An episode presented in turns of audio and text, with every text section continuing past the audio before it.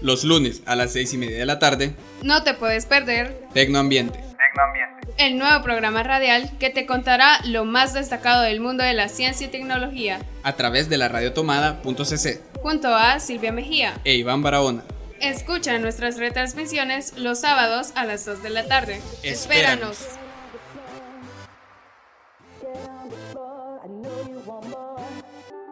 Comienza Tecnoambiente, solo por la Radio Tomada.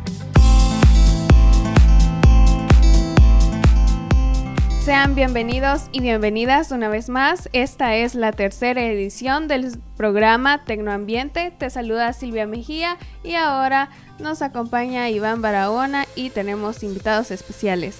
Es un agrado poder estar con ustedes nuevamente. En este programa tenemos la compañía, como ya explicabas, de, la, eh, de miembros de la Fundación Nuevos Horizontes para los Pobres. Así es, Iván. Y antes que nada, darle las bienvenidas a nuestros dos invitados, Melvin López y Omar Caninzales. Y para comenzar, ¿cómo es la implementación de las nuevas tecnologías y cómo ayuda la fundación en esto? Eh, Silvia, Iván, eh, primero que nada, pues gracias por el espacio que nos brindan y este, para comenzar, pues la fundación es una organización sin fines de lucro eh, apolítica eh, con fines sociales y desarrolla bastantes programas y proyectos que buscan beneficiar a personas de escasos recursos. Eh, entre ellos pues está el programa de tecnología La Voz para los Sin Voz. Ese programa trata de eh, acercar y promover la educación tecnológica de niños y niñas y adolescentes que pertenecen a centros escolares públicos a través del acceso a la información digital. Omar, ¿desde qué año surge esta fundación? Desde el 2003 está legalmente establecida, pero ya venía desde años anteriores eh, haciendo actividades, ¿verdad? ¿Podrían hablarnos eh, acerca de cómo se creó esta fundación, en qué condiciones iniciaron y quiénes fueron los que iniciaron esto? Sí, eh, el fundador de esta organización es el padre David Blanchard. Eh, él es un actualmente es el párroco de la parroquia Nuestra Señora de Lourdes en, en Ciudad Delgado. Eh, y pues él junto con otras personas que compartían la misma visión social como el presbítero Francisco Robles, la familia Churato, comenzaron a formar esta organización hasta que pues legalmente está establecida en el 2003. ¿Cuáles eran las dificultades que se les presentaban antes de establecerse ya oficialmente? Entre las dificultades tal vez la, la falta de, de, recurso económico. El recurso humano pues siempre eh, de una forma u otra con voluntarios o personas muy cercanas a la parroquia se, había recurso humano, ¿verdad? Pero este quizás el mayor problema fue buscar eh,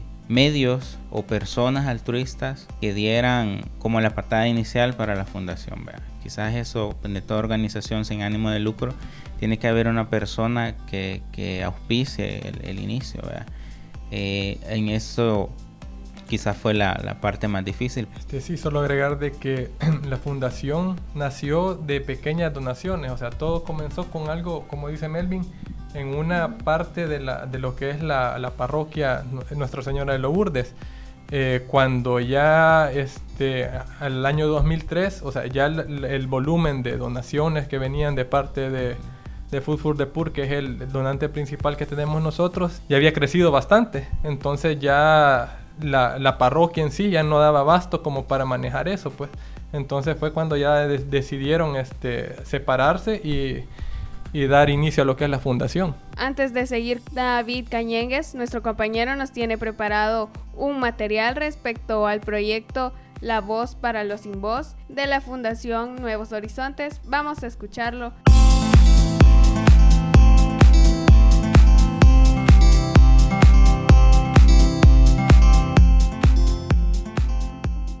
La Voz para los Sin Voz es un proyecto de la Fundación Nuevos Horizontes para los Pobres. El proyecto promueve la educación tecnológica de niños, niñas y adolescentes que pertenecen a centros escolares públicos a través del acceso a la información digital, contribuyendo a la educación de nuestro país.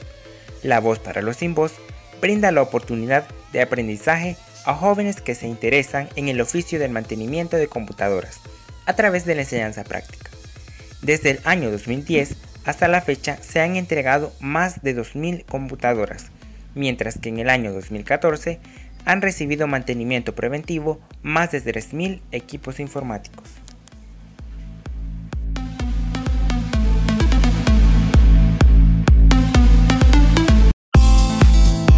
Después de conocer de qué se trata el proyecto La Voz para los Sin Voz, eh, ¿podrían comentarnos cómo surgió la idea del proyecto y a qué se debe el nombre? Sí, este, el nombre de La Voz para los Sin Voz es debido a una frase que dijo eh, Sheldon Anis, que es un sociólogo estadounidense, en el que dice que la computadora es actualmente la voz para los sin voz y todo el pueblo merece su propia voz en la lucha para sobrevivir la pobreza. Entonces, en base a esa, a esa frase de este sociólogo, pues se le otorga el nombre al programa. ¿Y por qué surge este nombre en particular? Porque se tiende a confundir la frase con la que dijo Monseñor Romero. ¿Han tenido una dificultad respecto a eso? Sí, la verdad es que siempre, bueno, como el, el, aquí en El Salvador, el Monseñor Romero pues es un referente, es una persona muy conocida, entonces siempre tiende a haber una pequeña confusión recuerdo a eso. Pero sí, esa frase es, eh, por la frase que dijo el sociólogo estadounidense Sheldon Annie. El programa pues eh, busca dar acceso a la tecnología a lugares remotos o rurales donde este, pueden ir, digamos, atrasados hasta 5 o 10 años. Hay lugares en los que no conocen una computadora, no conocen qué es un teclado, un monitor mucho menos saben usarlo.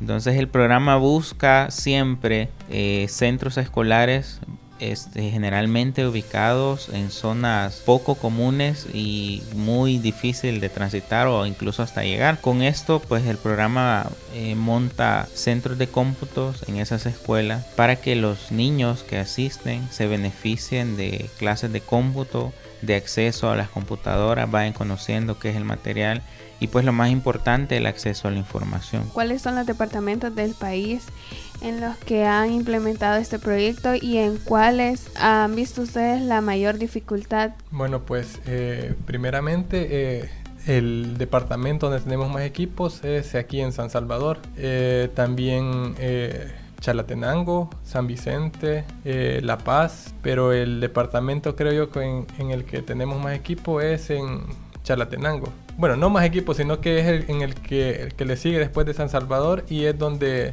eh, creemos nosotros que más necesidades son las que hay, ¿verdad? Porque Chalatenango es grandísimo y hay partes de poco acceso, pues. Y es más, eh, hace poco fuimos a hacer una visita a un centro escolar donde los alumnos tenían que caminar casi una hora y media para ir desde su casa hacia el centro escolar, ¿verdad? Entonces eh, ahí solamente son cinco computadoras con las que cuentan, ¿verdad? Pero esas cinco computadoras son de gran utilidad para los niños. La idea que este programa tiene no solo es llegar a las escuelas más lejanas, montar un centro de cómputo y olvidarnos. La fundación incurre en, gastos para dar mantenimiento a esos centros de cómputo. Eh, por ejemplo, desde 2010 a la fecha se han entregado 2.327 computadoras. De esas, quizás un 90% eh, todavía están vivas, porque la fundación invierte en, darles mantenimiento preventivo y correctivo, en cambiar piezas, en, limpiezas generales, eh, y pues para que el equipo siempre esté funcionando. Y eso sumado a que son sectores con difícil acceso, muy lejano, pues hace que la, que la, que la tarea sea pues más, más ardua y requiera más, más costo, ¿verdad? Sí, y como vemos año con año siempre avanza más la tecnología. Incluso los programas se les da mantenimiento, se les renueva el sistema operativo de las computadoras. Con el sistema operativo hay algo delicado. A veces solo el hecho de montar el centro de cómputo es en esos lugares ni siquiera hay cobertura de internet. Entonces, eh, hacer, digamos, actualizaciones de equipos o cosas así es bien, bien difícil. Este, casi siempre los equipos van con software un poco obsoleto o software libre, a modo de que no, o sea, siempre tengan acceso a la tecnología, aunque no a lo último, pero sí acceso a la tecnología. En algunas ocasiones, como ya mencionaban, la brecha tecnológica que hay entre la capital y eh, zona rural, algunas personas, algunos maestros quizás no saben cómo utilizar esas computadoras. ¿Se encarga la fundación de mostrarles cómo hacerlo? No, no, realmente no, pero lo que nosotros intentamos hacer es de que, por ejemplo, el, último software que estamos instalando en lo que son las computadoras es un Linux eh, diseñado especialmente ya para, para lo, lo, que es la educación. Es de fácil, fácil uso y por lo general siempre hay, hay un profesor en el centro escolar que sabe manejar el equipo, ¿verdad? Y e, ella, se encarga de, capacitar a lo que son los otros maestros y a los niños, pero sí, realmente el, software que utilizamos es, es de fácil uso, pues. Es un Linux basado en Ubuntu, se llama Linux Max, que es el que están utilizando ahora el Ministerio de Educación. Con la parte del, del mantenimiento este, eh, instituciones o algunos centros de, cómputo que, hemos, que ha montado la fundación eh, son grandes. Entonces sí, a veces se necesita que una persona esté dándole tal vez el, mantenimiento más fácil. Entonces sí, la, la organización trata de, de dar ciertas capacitaciones o ciertos talleres para como el mantenimiento básico. Ya cuando son pues mantenimientos más fuertes o, de cambios de piezas o reposiciones, entonces sí a eso se maneja con la fundación. Eh, otra de las, de las iniciativas que tiene este programa es que busca incentivar a los jóvenes a que se decanten por la tecnología. Entonces una de las formas de hacerlo es que eh, se le puede enseñar a algunos jóvenes el oficio del mantenimiento de computadora. Eso se hace pues ya directamente en el taller de la, de la fundación y pues ahí hasta la fecha hay varios casos de, jóvenes que han, han aprendido a, utilizar las computadoras, a darles mantenimiento, a repararlas, eh, tanto de software como hardware, porque han estado digamos seis meses en el taller de la fundación aprendiendo cómo se realiza eso. Bueno, ahora nos tomaremos un break y Ahora escucharemos la canción de Mr. Proust titulada Nothing Really Matters. Que la disfruten.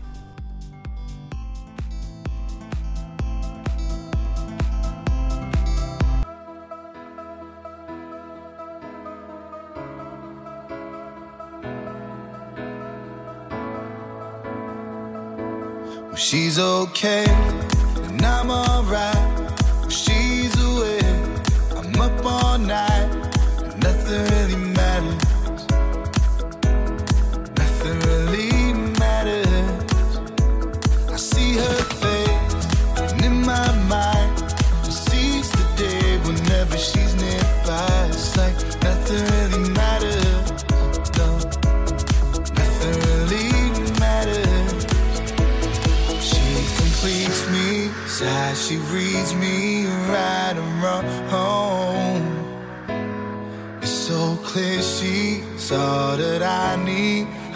I need. Yeah. I know what it feels like. I know what it feels like. Swimming through the stars when I see her. And I don't need it cause I breathe her.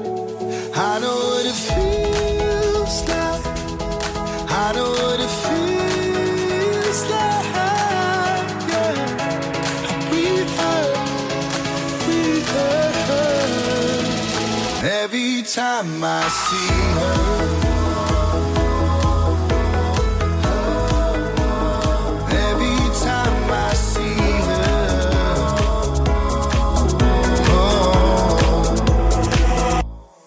When I'm lost, need a sign.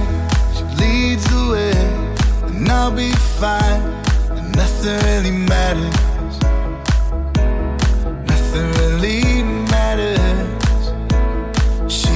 Completes me.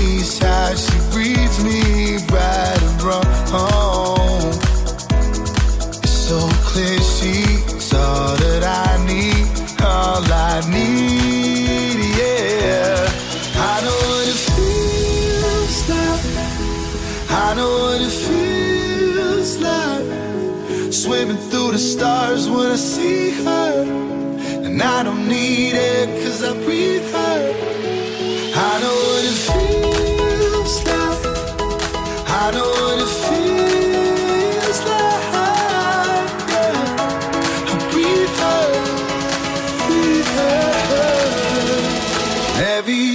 my seat.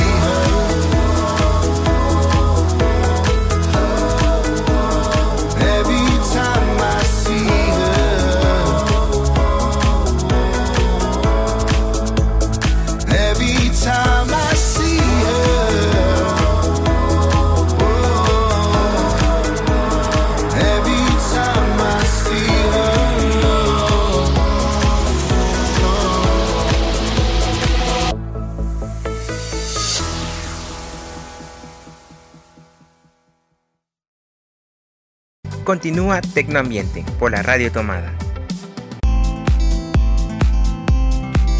Bueno, continuamos junto a los invitados de Fundación Nuevos Horizontes para los Pobres. Eh, ¿Podrían contarnos cómo, en su- desde su perspectiva, cómo el acceso a la tecnología puede ayudar en la educación de nuestro país? Sí, este, con esto pues hay un ejemplo básico.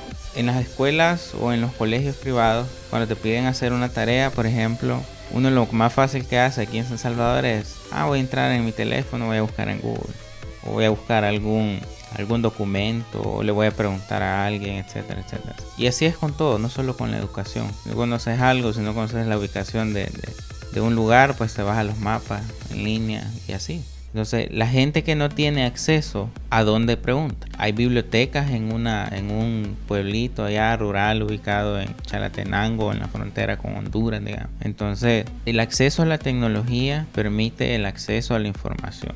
Y eso es lo valioso. El acceso a la información este, va a permitir a la gente tener conocimiento y no ser ignorante. Entonces, al tener conocimiento se le van a facilitar muchas cosas. En cuanto a los programas que utilizan, eh, implementan ahí las bibliotecas virtuales. Bueno, pues eh, ahorita lo que estamos haciendo pues es instalar la Wikipedia offline, que es la, si ustedes se fijan, ahora van a buscar a Google eh, tal y tal cosa, pues la primera opción de búsqueda que les da pues es la Wikipedia, pues. Entonces eh, nosotros como principal biblioteca que tenemos eh, instalamos en las computadoras es la Wikipedia y ahí pues está todo actualizada hasta si no me equivoco abril de este año donde está toda la información de que van a necesitar los niños. Eh, Esta Wikipedia de la que hablaban cuenta con todos los contenidos que tiene su contraparte online. Sí, así es y viene completa. O sea lo único que pesa alrededor de unos 15 gigabytes pero sí va completa. Eh, se puede inclusive se pueden descargar este eh, bibliotecas adicionales como diccionarios pero por cuestión de espacio o sea porque realmente el equipo con el que nosotros contamos no es eh, no cuenta con una gran capacidad tampoco pues solo solamente las, instalamos con lo básico pero sí cuenta con todo lo que ustedes van a, buscar ahorita eh, en línea por internet lo van a encontrar en una computadora con el Office, eh, perdón, con la Wikipedia offline. Y todo es lo mismo. Y una experiencia así personal que recuerde y por qué le haya impactado cuando equiparon por primera vez una escuela. ¿Nos podría contar? Bueno, este, yo tengo una experiencia, ¿verdad? Que me, me- o sea, que todavía la recuerdo como que si fuera ayer, ¿verdad? Este, fue una instalación de computadoras en Suchitoto, en el cantón Apancino. Es, ahí se iban a entregar lo que son 10 computadoras. En ese tiempo, eh, las computadoras que íbamos a entregar eran con monitores CRT de los grandotes. Este, de las computadoras el CPU era amarillito, o sea, era blanco, pero con el tiempo se han fijado que se van haciendo amarillitos y todo. Sí. Cuando íbamos entrando al, a lo que es el centro escolar, eh, ver la, fa- la fascinación de los niños de que, wow, una computadora, mire maestro, una computadora, que no sé qué. O sea, y como les digo, o sea, nosotros ahor- ahorita en, en- la actualidad estamos de que, ah, una computadora vieja, ah, sí, aquí tengo teléfono con, con internet que es más rápida que esa máquina y todo, ¿verdad? Pero, pero los niños nunca habían visto una computadora, pues, o sea, inclusive los tecladitos medio amarillitos ahí, pero funcional y todo, pero para ellos era, wow, la gran cosa, una computadora. Entonces, eh, para mí eso me dejó impactado, pues, o sea, de ver la necesidad que tienen los niños en esas partes. Porque igual Suchitoto no está tan así que se diga tan retirado y todo, pero como nos mencionaba el compañero, este, hay lugares que están bien apartados, pues, y que los niños no tienen acceso a, a ciertas tecnologías. Y eso es lo que les quería compartir, pues, de que lo que puede ser basura para unos, eh, para otros es una gran cosa, pues. Y alrededor de cuántos niños aproximadamente se han visto beneficiados. Pues del 2008 para acá andan alrededor de unos 45 mil niños. O sea, contando todos los centros escolares que, con los que, a los que le hemos entregado equipo. Y esa es educación básica, primaria. Mm, Bueno, este cabe mencionar algo antes de que nosotros como fundación no solo no solo son centros escolares con los que trabajamos, digamos de que si hay alguna eh, parroquia que cuenta con un centro de capacitación, pues también se puede participar lo que es el programa. Eh, no solo son escuelas, también hay parroquias, hay centros de formación y no solamente son escuelas, como les digo. Sí, así que el, el- el rango de, de- de- Quizás en los centros escolares está más enfocado en primaria, tal vez tercer ciclo. Pero ya fuera de un centro escolar es, es variado. ¿verdad? De ahí depende de la, de la, la comunidad, de la, de la parroquia, por ejemplo. Y, ahí en la comuna, una comunidad parroquial pues puede haber niños desde 4 años hasta jóvenes hasta 15, 18, 20 años. También han cooperado con eh, parroquias Hace poco se entregaron unos kits especiales a, lo- a- eh, a otro programa que tenemos que es la, la de Ángel- Ángeles de Esperanza. Ángeles de Esperanza cabal. De que a los niños se les entregaron unos kits, pero esos son kits especiales eh, en el cual este, con un solo CPU se pueden eh, conectar multiclientes y tienen acceso a cinco personas con un solo CPU, ¿verdad? Entonces sí es- hemos trabajado con ellos también. Y, como, y también con parroquias, eh, más que todo con centros escolares eh, católicos. Bueno, amigos, es hora de ir a la sección La App. Esta es una sección que nos ha preparado nuestro compañero Cañengues. Espero que la disfruten. Te recomendamos aplicaciones para móviles. Esta sección es la app en Tecnoambiente.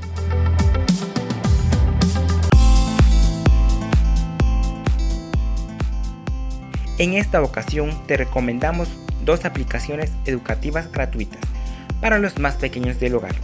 La app BioMío busca generar interés en los niños por la biología del mundo que nos rodea. Además de ser una app divertida y entretenida, ayuda a mejorar sus conocimientos en las ciencias naturales. A través de BioMío se conoce lo más básico sobre los animales, las plantas y los climas. Está disponible para los sistemas operativos iOS y Android, mientras que Geometría Montessori es una aplicación móvil que permite mejorar el área de las matemáticas y la geometría de los niños. Con Geometría Montessori, los niños pueden jugar y aprender las formas geométricas. Está disponible en el sistema operativo iOS. En la próxima edición te recomendaremos más apps.